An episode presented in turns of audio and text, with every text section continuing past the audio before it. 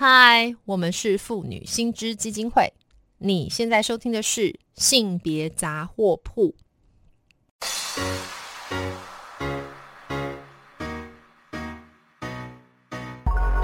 从生活看性别，与你分享生活中的性别故事。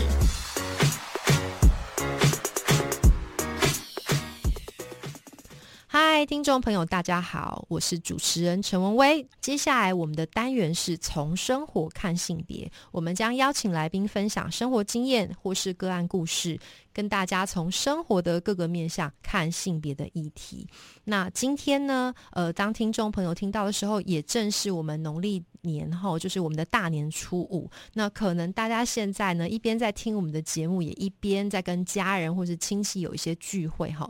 那呃，我相信我们听众当中有很多都是年轻女性，或甚至是我们 LGBTQ 的这个族群哈。所以，我们今天这个单元其实蛮有趣的哈，就是要邀请一位可爱的年轻女性来跟我们分享。她呢，在过年期间最害怕被家人或是亲戚问到的那些问题。那今天我们邀请到的就是阿鱼。Hello，阿鱼。Hello，阿鱼好。阿鱼好，很高兴你愿意接受我们的访问。吼，那所以可不可以先请阿鱼稍微自我介绍一下？就说，哎，你是听起来声音就很年轻嘛？我知道你很年轻。那对对，那就是呃，我想知道啊，你现在还是就是过年期间嘛，可能就会有一些长辈问问题呀，吼。那你可不可以稍微分享一下你自己或是你听到的一些鬼故事？好啊，嗯因为现在大家听到时间应该是大年初五嘛。对。那我先简单跟就是主持人还有观众朋友介绍一下自己好了。好。对，那我自己是。呃，年 年轻女性，对对，可能二十五到三十岁之间的这个年纪，是。然后就是我的自我认同是双性恋，然后呃也没有跟家里出柜，但是就是跟朋友们都有出柜这样。了解了解，对。朋友的社群相对是了解你的这个呃需要跟身份跟你的性倾向哈，但是家人不知道，对不对？对，可能还有一些顾虑，就是还不敢这样大肆的跟大家说明。当然，我要说，就光说自己是同志这件事，我们听了很多出柜的辛苦的故事嘛。那双性恋又是一个更就是更更开放的观念，就是说更新颖的。我想很多长辈可能你要花很多力气去跟他解释，这个光讲就累死人了哈。嗯，了解，对对对。对，那所以就是。是那阿鱼，现在你你你你你有伴侣吗？或者说你你呃，你现在看起来听起来，刚刚跟我们说年纪，你是适婚年龄吧？适婚对，是所谓适婚年龄，可能还超出适婚年龄不行，你这不行，因为我们国家都少子化，对不对？你们都不婚不生，那所以阿鱼现在是有没有伴侣？有，我现在有一个就是生理男性的伴侣，是是是，对，但我同时在经营开放式的关系。OK，了解。那这当然没有什么问题嘛，哈，就是都是我们每个人的自我选择。可是我相信长辈应该。就是过年就会有一些长辈式的温情与关系，可不可以问一下阿鱼，你有没有听到什么鬼故事啊？有，因为我常就是过年都会固定回家，然后会跟亲戚团聚。嗯，然后我很常就是因为我跟我的男朋友已经交往六年多了，嗯对，所以我回去的时候就常常被长辈问说：“哎，那个谁谁谁怎么没有带回来啊？”或者是。哎，你们都交往那么久了，怎么还没有结婚？啊，怎么都不结婚呢？什么时候要结婚呢？怎么还不对？想说 S E T 什么时候发啊？或者是都这个年纪了，怎么还不定下来啊？都这个年纪了，很冒犯人呢。对，或者是就觉得，或者是可能他们出自好意，觉得哎，你们交往那么久了，没有要固定下来吗？或者是进入下一个阶段吗？这样子。嗯，了解。所以，哎，我也听说过一个蛮有趣的一个统计哈，就是说有一些网络调查，就说过年期间最怕被长辈问到什么问题。第一名就是刚刚阿鱼提到的 什么时候结婚啊，然后第二名就是有没有男女朋友啊。好，这些问题真是还蛮傻眼，没想到阿鱼自己就遇到了。那真的，那那那那我要问一下哈，就除了这种就是我们说比较温情式的关系，这我想其实我想不只是阿。阿宇啦。我想很多人，然后有已经结婚了就会说，哎呀，什么时候再生？然后生完一胎就会说啊，什么时候生第二胎？对不对？哦，这种这我想大家比较会知道。可是我倒是比较好奇，因为阿宇刚刚也蛮大方的分享自己的这个性倾向，还有自己对于就是关系的想象跟经营。哈，那那我想问说，阿宇。就是就你这个身份，或者说你自己的这个选择当中，有没有遇过就是亲戚问过让你呃从你这个角色出发会感觉不舒服的问题呀？会感觉不舒服的嘛？可能就比较是嗯，在过年期间的话啦，可能会因为我就是还蛮对自己就是打扮什么都还蛮随性的，然后。有一段时间，我就是剪了很短的头发，就是大家会俗称男生头。虽然我不太喜欢这个名词，就是哎，没有人规定为什么那是男生头。对对对，谁说这是男生头？我只剪短头发。现在男生也留长发了嘛？对不对？嗯啊，不过我懂啦，就是说通常通一般通念比较多人会觉得说，哎，就是很短，削的蛮利落，头发是男生头。对对对。所以所以所以阿鱼就是留了一个男生头，那结果嘞？然后他们就是好我的。是某个亲戚就会问我说，就是一看到我从我一进门，然后说哎新年快乐，然后就说啊阿宇你来了，啊你头发怎么那么短？然后我想说啊见 面第一件事情问候的是这个 太短的头发，而且对整个过年期间都是一直在重复的这件事情，就是比如说我邀请，就是我。还蛮喜欢跟大家一起玩的，然后我就有带 Switch 去一起玩啊，然后一起跳舞之类的。嗯，我就邀请我的长辈说：“哎，你要不要一起来跳这一首歌啊？要不要一起来跳舞？”对，我就是修纠这样一起去跳，然后，然后那个长辈就说：“啊，没关系，你跳就好了。啊，你头发怎么啊？”为什么要剃那么短呢？很难看。然后我就说：“哎，黑人问号，我可以问一下，从 Switch 邀请跳舞到头发太短的关联是什么？这个关联什么？完全就直接这样接起来，我觉得很厉害。就是反正他们就是就是看到你跟呃所谓一般他们想象的女性样貌不一样，他就要念一下就对了。对，就是我觉得其实不管是过年或是一般的期间，社会大众对女性的一个。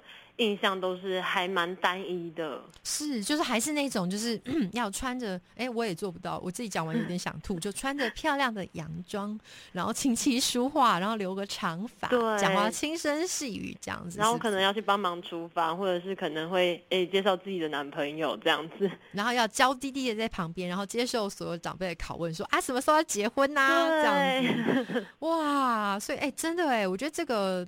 可是我我我想就是这个短头发，就是我我觉得就是阿宇今天提到，这是可能身为年轻女性会被从身体啊、容貌啊、自己的那个私人生活啊、隐私当中被指指点点。哈，我相信这个是。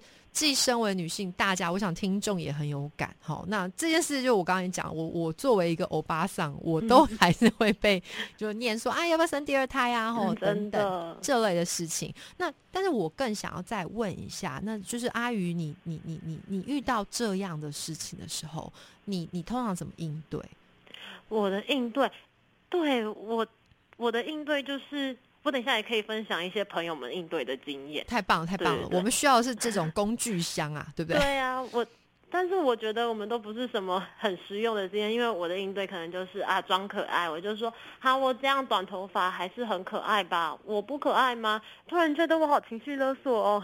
不会啊，为什么这是情绪勒索？我觉得这是一个很聪明的回答，哎，就是说其实。我觉得阿宇做一个很好示范哈，一方面就是我们不要伤害感情，我们也不要就是那个就是性别倡议到就是要跟家里都决裂，就是这是个沟通的过程嘛，对不对？哈，所以柔性的说，而且就是阿宇很重要带出一个重点，我想我我来把它追深一下，阿宇的意思是不是也是提醒一下我们的那个亲戚朋友们，其实嗯女生的可爱与所谓的女性的样貌其实是可以很多元的，对不对？对，就是想要偷渡这个观念，因为。不能直接跟他说，我剪这样也是女生头啊？为什么我不能剪这样？就因为一一严肃就讲不完了。对，可能就会变成大家都在针对我，然后就是大家会群起围攻那种感觉。因为我我可以我可以模仿一下啊，那乌啦，阿丽这都男生头啦，这个就恐怖，就是你谁料碎碎，为什么头发要剪这样，对不对？对呀，阿公公会丢啦，这样。对对对，然后就说啊，我北洋共，我北洋共，反正你们现在年轻人，对不对？对对对，觉得很顺。哎，我我超会，糟糕，忽然上升。好，那所以阿宇这个做法蛮不错。不过阿宇刚刚也提到说，你也有一些朋友也有很棒的一些回应，是不是也跟我们听众分享一下？对呀，而且我想要先分享一下，我就是有收集一下我朋友们在过年时间遇到的也是一些状况。赞赞赞，快快点分享。他们就是因为我也有蛮多呃 LGBTQ plus 的社群的朋友，或者是年轻的朋友们这样子。嗯嗯。那他们就会很就是很有些女同志朋友们就常常被问说，男男友男朋友什么时候带过来啊？或者是哎有没有有没有介有没有？需要介绍对象啊，然后对介绍男生的对象，介绍 对象，什么什么时候结婚啊？对对对对对对，就是一样是这些，然后或者是一样会被外貌的批评说，哎，你是不是变黑了？